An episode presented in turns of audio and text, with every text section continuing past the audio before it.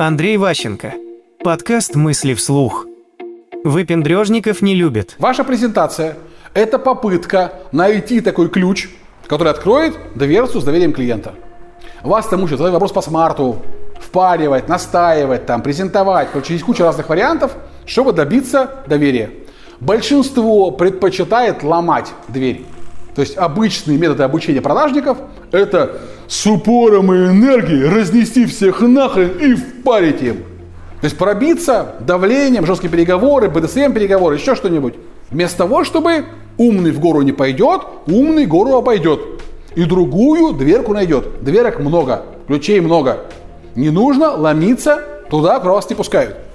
Соответственно, вам как бы доверие открывается клиентское, когда клиент говорит, да, вы правильно описали проблему.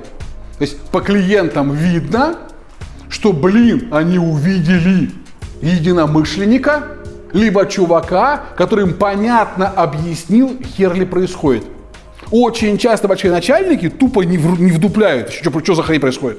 И наконец-то пришел и четко, внятно все изложил. Раз, два, три. Ну, наконец-то, блин, ну, понятным русским языком все объяснили. Это очень ценно. Поэтому, если вы на презентации злоупотребляете терминами, вас все тихо ненавидят. Вы думаете, вы эксперт? Вы такие умные слова знаете? Так красиво все говорите? А народ зале сидит и охреневает. Что ты перед кем ты выпендриваешься?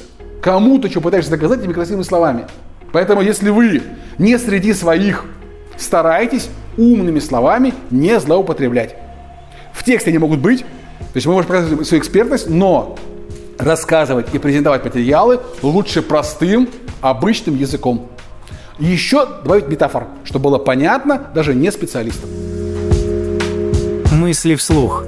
По материалам курса Андрея Ващенко «Деловые коммуникации 2.0».